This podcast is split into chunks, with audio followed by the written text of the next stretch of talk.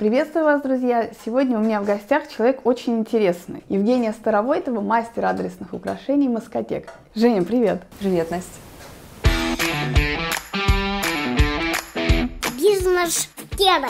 А конкретно украшения и вся вот эта вот каменная история, это началось из хобби. Я себе сделала самый первый браслет к выпускному из университета.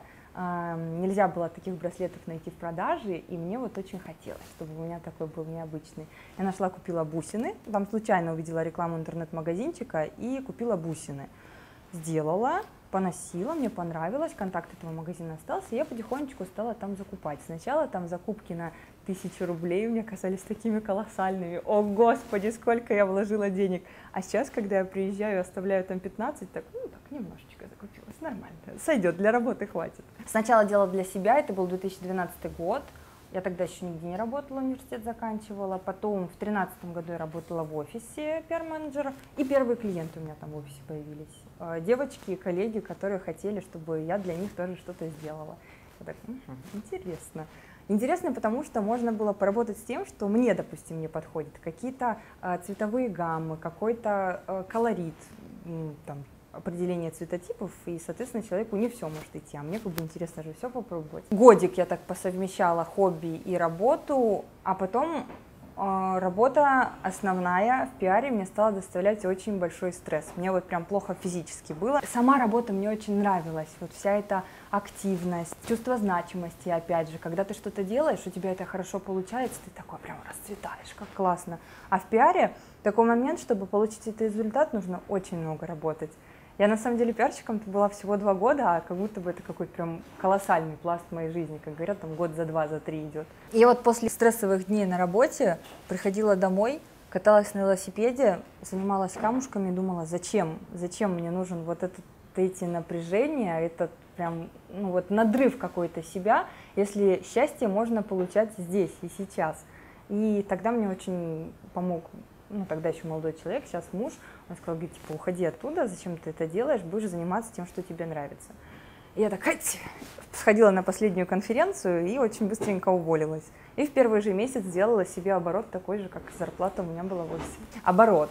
Опять же, по прибыли я вышла там чуть позже на такие же деньги. Сейчас это больше даже, чем то, что я зарабатывала в офисе. Как строится процесс, то, что я сама себе хозяин, как я общаюсь с клиентами, это все зависит от меня. Вот есть люди очень эгоцентричные по структуре своей, это про меня. Я не могу работать на других людей, потому что я же могу это делать для себя, зачем я это буду делать для кого-то. И мне в системе чужой находиться сложно, поэтому у меня потихонечку строится своя система.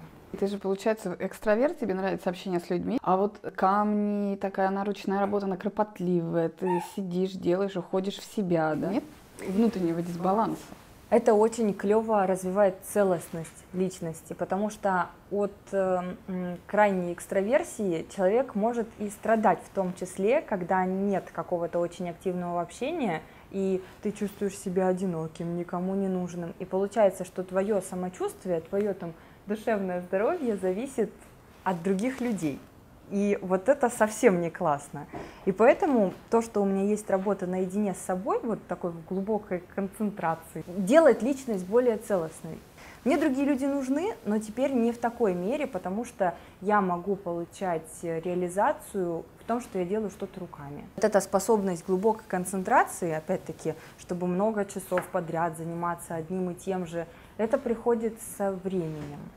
Раньше, наверное, мне сложнее это давалось. Мне хотелось, чтобы еще быстрее был результат. Сейчас я могу прям вот несколько часов что-то продумывать, придумывать, собирать. Вот мне нравится делать, делать что-то руками. А ты делаешь только на заказ или ты делаешь вещи и продаешь? Я делаю и на заказ, и готовые вещи у меня тоже есть. На заказ это персональные истории такие, когда идет, прям вот сейчас углубляемся уже в весь этот вопрос, что украшение из натуральных камней это не только какой-то визуальный а, аспект, но и я верю в то, что камни влияют на людей, в то, что их, с, помощью, с их помощью можно корректировать какие-то жизненные ситуации, направлять человека в работу над его задачами, над его целями. Кому-то, вот, допустим, девушкам некоторым не хватает гармонии. Или там а, женского спокойствия, какая-то очень темпераментная личность. Вот, пожалуйста, определенный камушек, и уже начинает выстраиваться какая-то более правильная структура для этого человека.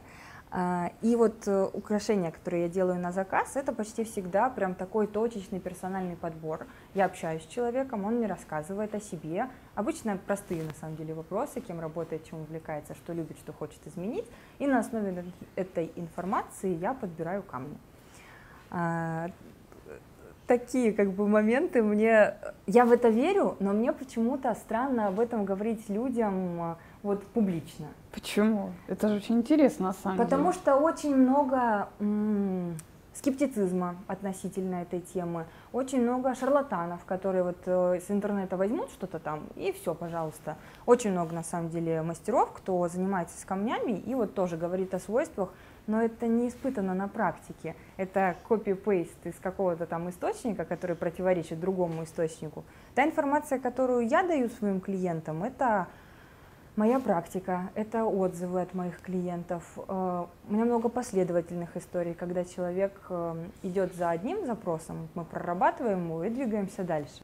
Женя, вот ты говоришь, что вот есть такие повторяющиеся истории, да, то есть к тебе люди, значит, приходят, ты отслеживаешь какой-то от них отклик, да, да. и они возвращаются, вы опять работаете, да, и то есть ты вот собираешь эту обратную связь, ты отслеживаешь? Да, да, вот почему и, и считаю, что имею право говорить о свойствах камней, потому что это не просто в пустоту куда-то уходящие разговоры. Много клиентов постоянных, я вижу какой-то их рост. Они мне дают эту почву для роста своими отзывами, своей обратной связью, как у них что в жизни меняется.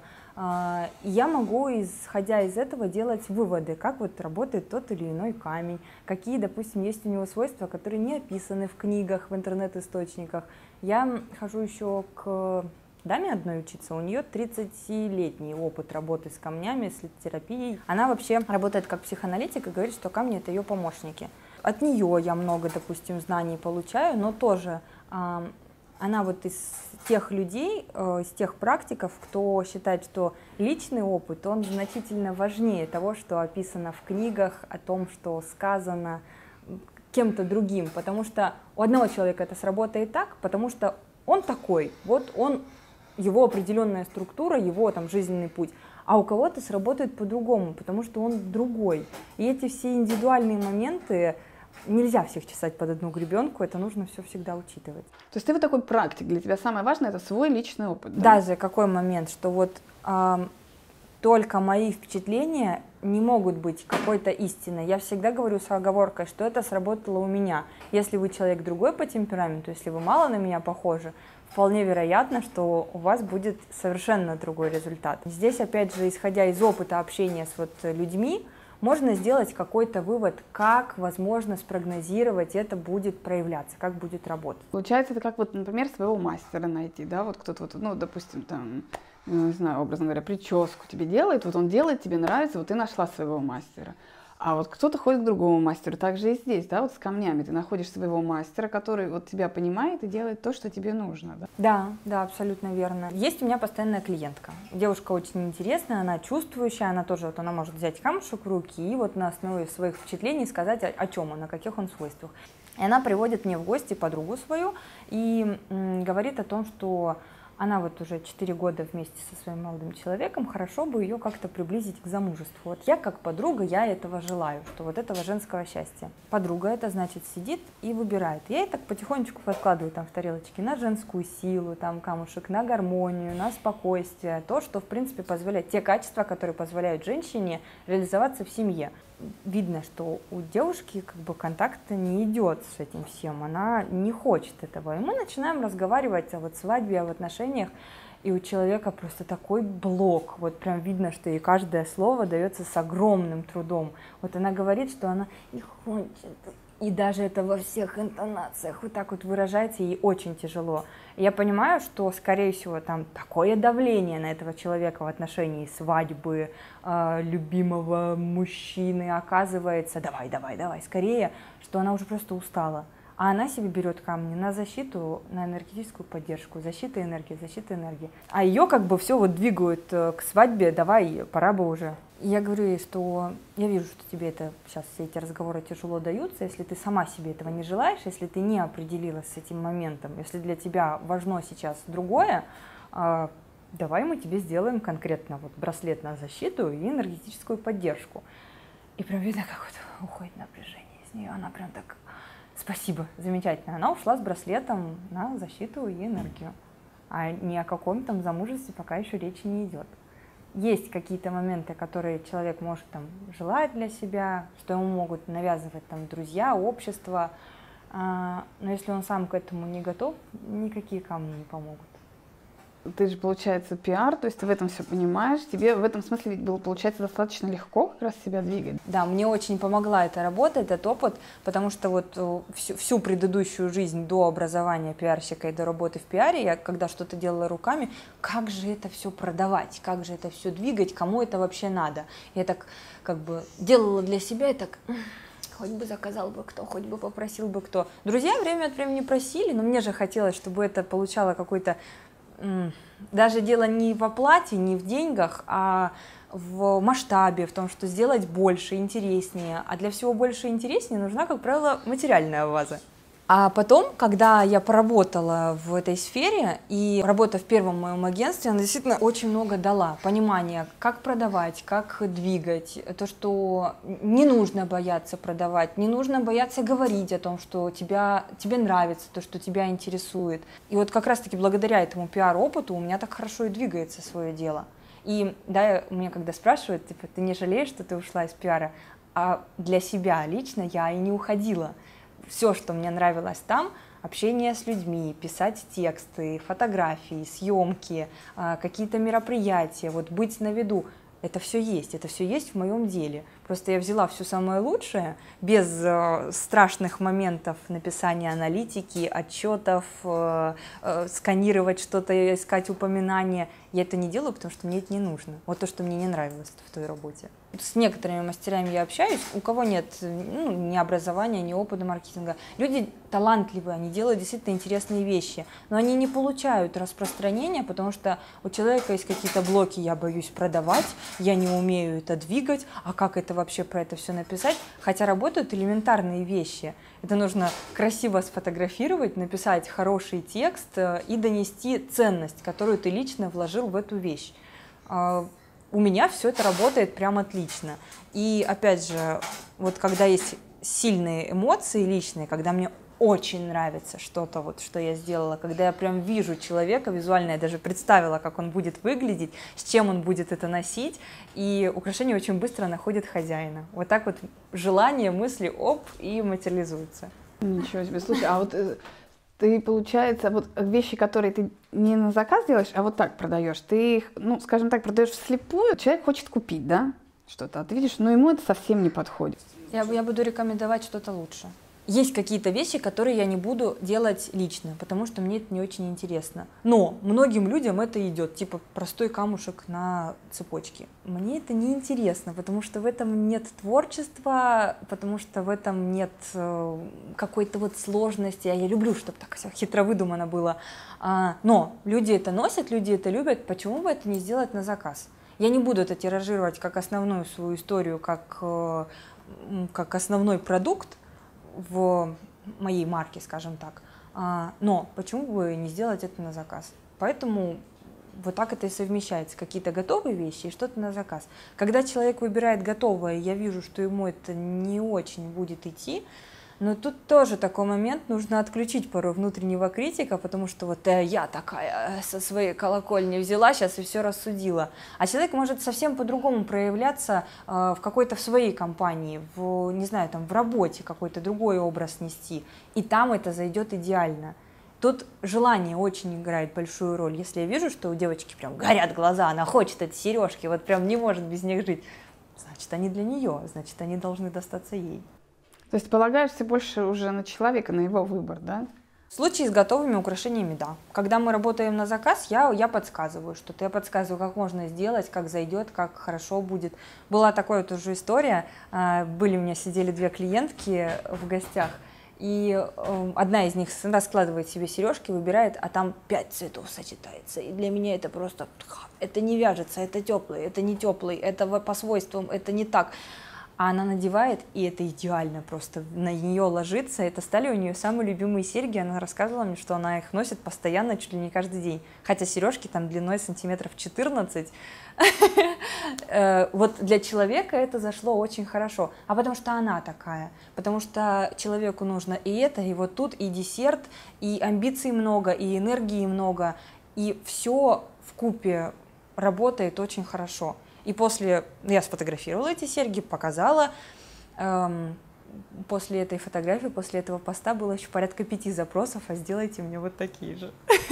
Хотя я бы сама такую идею не не смогла бы в жизнь реализовать, потому что на мой эстетический вкус, на мои какие-то, на мое личное усмотрение меня как личности, это некрасиво, не изысканно, э, не носибельно, возможно. А для человека зашло очень хорошо.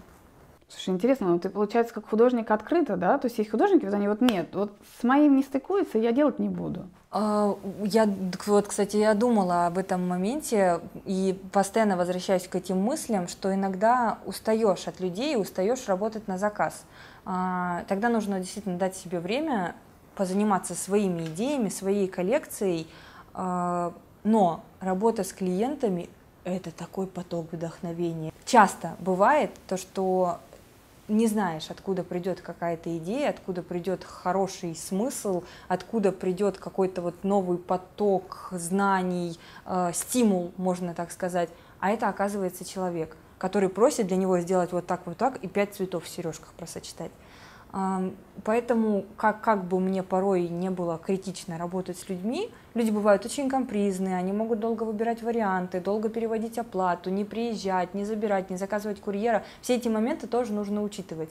А, но, несмотря на это все, я для себя, наверное, еще очень долго не закрою вот эту индивидуальную работу, потому что мне она дает очень много. И, и в творчестве, и в общении, и в каком-то реализации собственного чувства важности, наверное, тоже. А, но даже больше это про идеи и про отдачу. Я могу это делать. Зачем я буду вот закрываться от этого всего? Слушай, а вот многие говорят, предприниматель это творец, да? А ты творец вообще прям в прямом смысле слова получается, да? И предприниматель, сразу и творец, и художник, да? Вопро- это, этот вопрос относится к какому-то масштабированию своего дела и э, переведению его, там, на новый уровень дохода и масштабности. Э, я не знаю, чтобы из всех этих процессов я могла бы делегировать, чтобы э, двигаться дальше. И как, как говорят, да, я нахожусь сейчас на том этапе делегирования, что я ничего не могу делегировать. Это, кстати, очень больной вопрос. А у тебя есть такая потребность, необходимость? Нет. Сейчас у меня все устраивает, мне очень нравится то, как, как строится процесс, как я могу время свое распределять.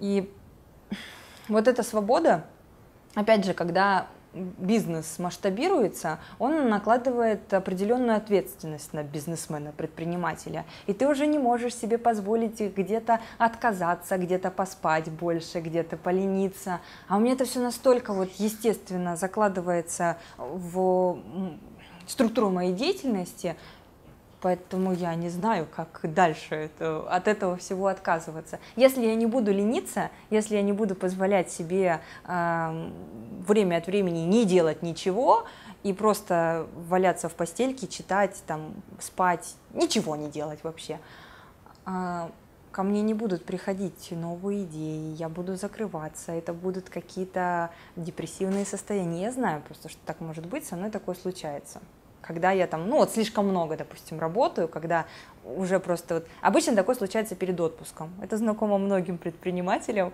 когда э, перед отпуском ты успеешь, стараешься сделать столько и успеть все, все закрыть вопросы, чтобы тебя там ближайшие две недели, месяц не трогали с этим всем, что уматываешься просто в край, и потом хочется тихонечко вот и умереть.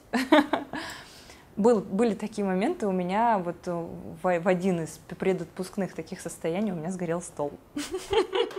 Не выдержал, да. Я так сильно устала, эм, Я пообещала людям. Я знала, что я не могу подвести, что я вот если я сейчас вот в этот день не сделаю, человек не получит, я просто уеду, и он получит это через месяц. А это был подарок, это было привязано к дате, и таких людей было несколько. И как вот я сидела, делала, делала, делала, у меня всегда горят свечи в работе. И э, вышла из комнаты буквально на 5 минуток сделать себе чаек, пришла, у меня свечка завалена на стол, на коробочку с камнями и с серебром, самое дорогое, что есть в работе, и все так полыхает. И черные метелики от пластмассы летают по комнате. И смешно, и страшно. А, Причем я планировала в отпуск взять кое-что поработать, и как раз-таки вот эти серебряные детальки, с которыми я чаще всего взаимодействую, вот, они все были заплавлены пластмассой. Я плакала, отдирала эту пластмассу от стола, но это был вот, вот так, мне Вселенная, все это пространство дало знак, что не надо тебе, Женя, работать, не надо. А, и ну, я что-то все равно взяла, но поняла, о чем был этот знак, и дала, дала себе отдохнуть.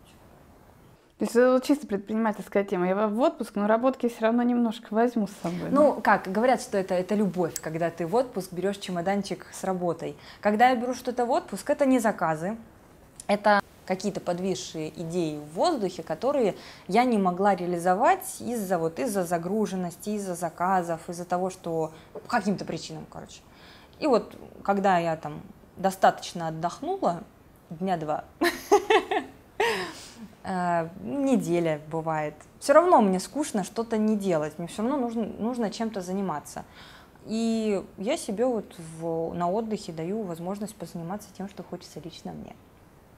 А вот смотри, вот такой момент, он очень, кстати, важный и интересный. Когда ты занимаешься чем-то творческим, да, то ты вкладываешься в это как художник. И художники, они все равно люди и ранимые, и тонкие, но в любом случае, иначе ты ничего просто не можешь сделать. Как художник, если ты будешь таким человеком грубым, да, но тебе надо, у тебя же не разделяется функционал, да, ты сама же и продаешь, продвигаешь, общаешься с заказчиком, назначаешь цену. Да. То есть, а здесь это совсем другие люди, как, так, по складу своему, да, в общем-то. Ну, на, ну, скажем, в больших компаниях этим занимаются, да, продавцы, э, там, бухгалтера и так далее. Это совершенно другие люди, к творчеству не имеющие отношения. А вот как в себе это гармонично сочетать? Не продешевить, с одной стороны, понимаешь? А с другой стороны, все же не убить себе вот это творчество, я буду все только вот за деньги, за деньги, за деньги, вот так. Но именно поэтому я не могу продавать много. У меня каждый день выходят какие-то посты, публикации, но, допустим, вот вчера продала одни сережки, и было время, когда я могу опубликовать, чтобы продать еще один комплект. Но вот этот внутренний баланс, он мне не дает возможности так еще больше, еще больше. Даже не то, что не дает возможности, я не считаю для себя нужным гнаться за вот этой супер прибылью. У меня есть муж, пусть он за этим гонится. А, все-таки есть разделение какое-то, да? Ну, конечно. Мне несложно продавать то, что я делаю, потому что я вижу человека, который будет это носить, который это берет. И тут уже э, вот это, как сказать, ценность вещи переходит в эмоциональную ценность для человека. И через отдачу вот этот момент замещается, скажем так. Плюс я продаю не какую-то э, бестелесную услугу, а конкретную вещь, и поэтому, наверное, проще описать ее ценности, показать, рассказать. Э, и, наверное, поэтому это хорошо совмещается. Мне было очень сложно продавать пиар-услуги, потому что не все зависело от меня, я не могла гарантировать, э, что будет вот так, вот так, и этот момент э, даже не вранья, а э, недосказания, не до, не, некоторой точности, увиливания какого-то от ответа, он был сложен очень для меня. А здесь я четко знаю все ценности, а что бы мне тогда не продать? Потому что я сама это ношу, потому что э, у меня есть много благодарных клиентов, я вижу, как это все работает, и поэтому продажи хорошо идут легко. То есть у тебя вот э, как-то с этим гармонично сразу сложилось, да? Нет, было, было сложно на первых порах. Мне помогла девушка-маркетолог, а, была у меня такая подруга. А, она мне как раз-таки говорила о том, что нужно перебарывать своего внутреннего критика, не бояться продавать, потому что здесь это был даже больше какой-то не, не обучение маркетингу, продажам, а просто психологический момент позволить себе, позволить себе заниматься тем, что ты любишь, тем, что у тебя хорошо получается, и еще получать за это деньги. А, а с деньгами, как бы просто чем больше я делаю, тем э, проще мне назначать цену. Я знаю, сколько я времени на это потратила, я знаю, как я выискивала все эти камни, я понимаю качество, которое я могу предоставить. И я не считаю, что это сто... должно стоить больше или меньше. Эта цена очень хорошо вяжется вот э, со всем процессом. Вот так. Ну и в торговлю ты не впадаешь. Вот человек, если начинает торговаться, нет, и все, да? У меня нет клиентов, которые торгуются. Кстати, это вот о, о том, как э, человек ценит свой труд. И э, мне кажется, торгуются с э, теми мастерами, у кого есть внутренние сомнения. Я вот сейчас эту цену назову, а прокатит или не прокатит? Нет, я знаю, сколько это стоит, я знаю, что эта цена очень хорошая, очень комфортная и для меня, и для моих клиентов. И поэтому со мной никто не торгуется. Это было в самом-самом начале, когда еще сережки там стоили 400 рублей, и кому-то это было дорого. А сейчас они стоят 2000, и вопросов не возникает, почему столько. Я даже не пишу об этом. Раньше был какой-то момент, вот как-то оправдаться, как бы рассказать, что входит в эту цену. А сейчас я понимаю, что все мои клиенты и так видят всю эту ценность, им не нужно ничего объяснять. Кстати, насчет клиентов, у тебя как вот сейчас? В основном уже к тебе возвращаются и приводят своих, ну то есть сарафанное радио работает? Да, да, работает сарафанное радио и работает хорошо э, выстроенная контент-стратегия. Потому что сколько бы не было рекомендаций, да, вот э, опять это пиар прошлое во мне говорит, и когда друзья просят какие-то консультации, а как мне, что сделать, сколько ты рекламы не настраивай, сколько тебя не будут люди рекомендовать, если у тебя не будет э, картинки, красивые картинки, которая будет людей вдохновлять, э, двигать к покупке, у тебя никто не останется. А, вот очень любят, что вот сейчас я настрою масс-фолловинг, лайкинг, вот это все, они придут и купят, а у тебя три фотки в аккаунте, никто у тебя ничего не купит. Поэтому э, сарафан и э, хорошая подача. Вот, вот такое вот объединение. За все два года я ни рубля не вложила в рекламу вообще никаких каналов, ни таргетинга, ни директа. У меня есть сайт, мне его сделал муж. На сайт не настроено никаких компаний рекламных. А, а весь контент ты сама делаешь, и фотографии, и тексты? Нет, нет, вот, кстати, вот моментик, который я смогла делегировать. А, у меня есть э, девушка, хорошая моя подруга, э, э, Наташа Рыбак, Федина теперь, извините а, она мне фотографирует. Что-то фотографирую я сама на iPhone, на подоконнике, много дома атрибутов, фонов и всего, чтобы сделать красивую картинку. Но когда я делаю, допустим, коллекцию, э, вот как сейчас готовится осенняя коллекция, я знаю, что мы будем планировать съемку. Э, она ко мне приезжает, и целый день мы снимаем. Снимаем точно так же на подоконнике, она берет там технику профессиональную, что-то есть у нее, что-то она берет в аренду, а, и вот по итогу я имею некоторый пул э, профессиональных фотографий с хорошей там зоной резкости, цветами, а, красивую картинку, которую я могу вот дальше использовать в своих публикациях. Время от времени нужно подавать, как мне кажется, личную свою историю, поэтому вот все эти моменты, человек за работой, руки в работе, ну, такие съемки мы делаем раз в год, чтобы обновить вот, вот два, в этом году летом была такая съемка. И если какое-то интервью, если вот э, э, подать как-то нужно, вот атмосферу показать всего этого создания, эти фоточки тоже очень хорошо заходят. Но ты осознанно сама не хочешь э, в направлении, как фотографировать, двигаться, учиться, чтобы тебе... Время, время, техника. Есть люди, которые делают это значительно лучше меня уже. Зачем я буду сейчас тратить свое время? Я лучше вот, вот здесь еще, я лучше про камни почитаю, там углублюсь в какую-нибудь психологию и больше информации найду, а какой-то момент уже смогу отдать. Если бы я могла отдавать больше каких-то моментов, наверное, больше бы времени шло на развитие. Но пока это все в хорошем балансе, и у меня вот нет желания, что, точнее даже не желания, а понимания, что я чего-то упускаю или не доделываю из-за того, что э, процесс э, менее автоматизирован или там делегирован. Слушай, ну вот ты знаешь, вот, а, ты так рассказываешь, это все как-то очень гармонично, очень так классно звучит, потому что, например, другие люди, они наоборот хотят все автоматизировать и масштабироваться, да, а вот есть люди, которые наоборот не хотят этого, им нравится тот стиль жизни, да, и вот получается ты как раз такой человек, которому нравится такой стиль жизни. Да, да. Мне нравится жить вот в этом моменте, здесь и сейчас. Я вижу для себя какие-то моменты, как можно это все двигать дело, но для этого нужно чуть больше знаний, чуть больше опыта, э, каких-то как анализа, чтобы предвидеть тренды и как зайдет. Эм, вот, допустим,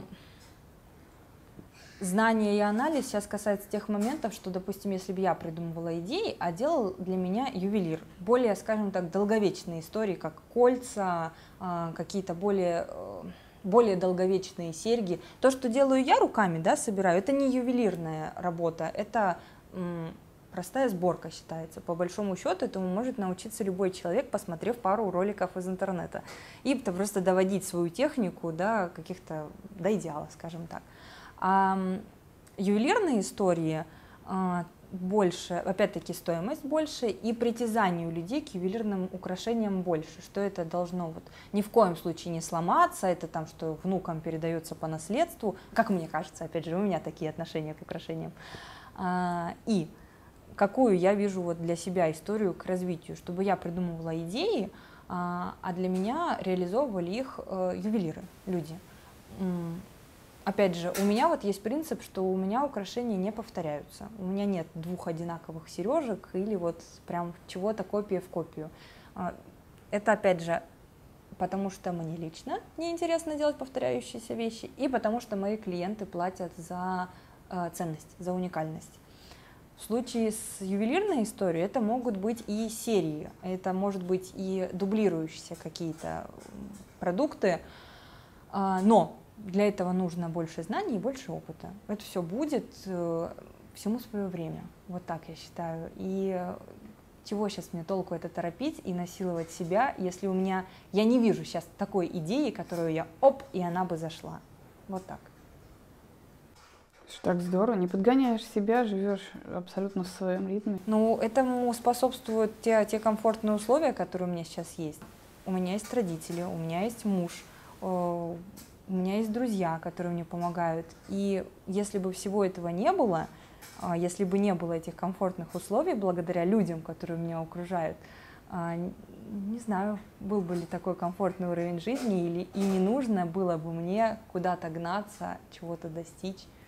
Это не всегда связано с амбициями, что человек вот хочет масштабировать все, увеличить больше денег заработать. У кого-то есть такие потребности – есть люди, которые болеют, и которым нужно, необходимо зарабатывать деньги, чтобы лечиться. Слушай, а вот если еще, опять же, вернуться к контенту, вот получается тексты ты сама пишешь, да? Да, да. В отношении текстов сейчас очень много разных школ есть и э, тренеров, кто учит писать. Это касается и копирайтинга, в принципе, в целом, и каких-то точечных моментов, вот пост в Инстаграм, по какому принципу он строится, как завлекается, все. Это хорошие знания, я считаю. Нужно их время времени обновлять, но если у человека нет вдохновения, если он не горит тем, о чем он пишет, у него не получится хорошего текста. А я себе иногда позволяю такие моменты, вот, ну, не идет. Я знаю, что украшение классное, но оно уже, допустим, нашло хозяина, а мне просто нужно опубликовать пост. А, Доброе утро, хорошего дня. А, почему нет? Хорошая картинка, она человека порадует. В принципе, кто-то увидит для себя, может быть, увидит какую-то идею. Но постоянно скатываться вот в это э, голословие, скажем так, когда вроде и повод идет, ну то есть пост идет, а смысла от него никакого. Это очень плохо, это расслабляет, и это не приводит никаких клиентов, и это скучно, и от этого нужно по возможности уходить.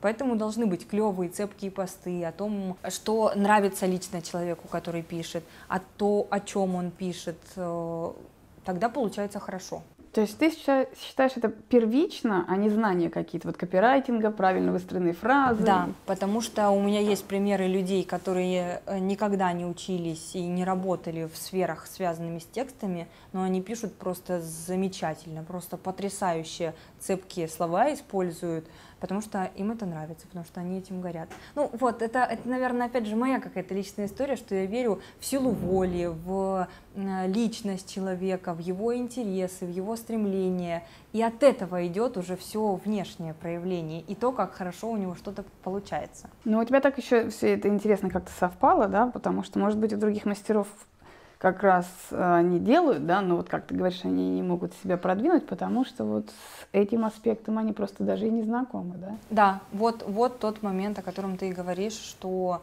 э, люди, которые не знают этих основ, Они могут и действительно гореть, им может нравиться, но пишут они скучно потому что они не понимают, что вот то, что для нас, вот каждая бусинка, это все, это уже быт, это уже такое что-то, это не волшебство по большому счету, то для человека стороннего, не погруженного в этот вопрос, это, о боже мой, вселенная, взрыв эмоций, как это потрясающе. И тут такой момент есть, что влезть в шкуру клиента своего, а, человека, который будет на это смотреть, и написать так, как ему было бы интересно прочитать помогает очень, когда ты сам пользуешься своим продуктом. Очень помогает. Я сама ношу свои сережки и понимаю, как, э, как я себя чувствую, как могут люди на это реагировать, как, эм, как это вяжется с модой, образом, имиджем. И через все эти моменты могу доносить э, ну, эти ценности своим клиентам. Ну, а получается, доносишь ты только вот у тебя сайт, соцсети и все, да? Да, да. И, и опять же, без какой-либо рекламы. Вот, да. То есть ты ведешь свою страницу просто в соцсетях, да? А, у меня есть Инстаграм личный, рабочий, с какого-то, ну вот год, как я стала разделять эти истории. А, из личного и рабочего Инстаграма идет э, кросспост ВКонтакт и Фейсбук. На сайте все обновляется, ну вот по мере поступления профессиональных фотографий. Там это такой даже, как сказать, такой эпизодический имиджевый момент – когда появляется новая коллекция, и я даю ссылку на сайт, чтобы все можно было посмотреть на сайте. С помощью соцсетей но они не дают такой возможности, чтобы можно было показать целиком всю картинку. Ничего себе. И вот прекрасно на этом живешь, да? Тебе хватает заказов абсолютно, да? да? То есть ты не стремишься их как-то увеличить. Заказов много даже даже сейчас висящих каких-то, потому что э, к чему-то нужно тетрадочка для заказов. Э, к чему-то нужно дольше готовиться, для каких-то клиентов нужно камни докупать, для каких-то нужно вдохновение, с кем-то нужно лично пообщаться. И тут вопрос временных приоритетов, что э, кому-то горит и нужно сделать прям срочно, и поэтому делается прям срочно. Кто-то готов подождать, опять же, это все обсуждается в личном общении, э, поэтому я не гонюсь за количеством, у меня их достаточно. Ты знаешь, почему я на этом вопросе вот так вот как-то так вот подробно остановилась? Потому что ты говоришь, скептиков много вот по поводу камней, да, их влияния, а очень много скептиков по поводу того, что соцсети это вообще инструмент, с помощью которого можно продавать. Понимаешь? А вот у тебя как раз соцсети это тот инструмент, да, получается? Видимо, мое вот это пиар-прошлое э, исключает этих людей из моего мира, потому что все в моем окружении понимают, что социальные сети это офигенный инструмент для продаж, для имиджа, для самореализации. Всего, чего угодно можно сделать в соцсетях. И все, что угодно можно получить из соцсетей. И клиентов, и славу, и признание, и какие-то личные моменты э, самооценки, всех этих. Кому-то тяжело дается публичность. Вот, опять-таки, к тем мастерам, кто стесняется продавать. Они считают, что а, ну как же я же буду писать, а нет, это я же не публичный человек. А, зачем быть публичным, если ты можешь просто двигать свой товар? Это просто другая стратегия будет. У кого-то личная популярность э, входит в список э, личных целей, скажем так, а у кого-то нет. Мне, допустим, хочется там, через какое-то время там, славы, признания, чтобы вот э, меня не только как с украшениями знали, а вот э, какую-то вдохновляющую личность. Это нормально, это а кому-то, а кому-то нет. Ну и зачем тогда включать э, и насиловать себя, рассказывать о себе, когда можно просто рассказывать о своем деле? Вот, кстати, пример очень хороший. У меня есть девушка, у нее с мужем свое дело, они занимаются ночниками и светильниками. А, она интроверт, она не особо открывается людям, а, но при этом они делают совершенно потрясающие вещи с мужем. Очень красивые, очень интересные, за ними много кто копирует, вопрос плагиата тоже очень актуален. А, и в ее инстаграме все выстроено по такому принципу, что идет работа, она рассказывает о природе, о своих животных, и все. Ей этого достаточно, ей не нужно рассказывать о том, как у нее там с мужем дела, как, как что, потому что она не хочет выносить это за пределы. Я могу это себе позволить, потому что мне интересно какие-то моменты обсудить. Я не считаю это вторжением в пространство, не боюсь зависти или осуждения. Я все эти моменты проработала. И э, мне интересно об этом рассказывать. Ей нет, поэтому она не рассказывает. Она рассказывает о том, что ей интересно. И у нее там, у нее много подписчиков, много. Тоже работает, так конечно, подход. Конечно, потому что она хорошо преподносит свой товар. Это, Но получается, ты и в этом экспериментируешь, да? Насколько ты там готова к этому, насколько ты открыта? То есть для тебя это тоже своеобразный эксперимент, да? Вот поэтому, наверное, и был разделен э, личный аккаунт в Инстаграме и рабочий, потому что все смешивалось очень сильно, и я понимала, наверное, что каких-то клиентов я теряю. Не всем интересно читать про э, мои переживания, мои походы, мои отпуска. Кому-то просто хочется смотреть на украшения. Welcome, пожалуйста, вот только рабочий аккаунт, а в личном осталось больше личного про то, о чем я переживаю, то, что мне нравится, то, какой косметикой я пользуюсь. Это тоже девочкам очень интересно обсудить бывает. А, и время от времени я говорю о вот той о, о рабочей истории, чтобы не забывали, скажем так. То есть ты вот эти границы, ты постоянно их ищешь, границы открытости, или ты четко себя знаешь? Ищу. А, мы готовились к свадьбе в августе с мужем, и это был очень такой насыщенный процесс, всего за месяц мы готовились. А, я не хотела писать о своей подготовке к свадьбе. Честно говоря, я просто боялась какой-то зависти, каких-то вопросов. Ну вот, просто мое личное сработало. Меня прям подмывало из этого сделать вот публичную историю, как ко мне приехала мама, мы шили платье, под дождем ходили. Опять-таки работают эти все законы публикаций э, и пиар-прошлое, что из всего можно сделать интересную историю. Но это было настолько личным моментом, который я не хотела выносить на поверхность. Я написала обо всем этом позже. Я себе как-то конспектировала просто в личных заметках свои ощущения, там, переживания на момент. С платьем действительно было все очень драматично. Это было несколько походов по магазинам под проливным дождем. В трех магазинах докупалось кружево. Но я не хотела писать об этом в тот момент. Я просто боялась. Я себе призналась, что я боюсь, и я не хочу об этом разговаривать. А, я писала просто о других каких-то вещах. Или не писала вообще ничего. Там в рабочий публиковала, а личный пустовал какое-то время. Ну, иногда так тоже бывает, да.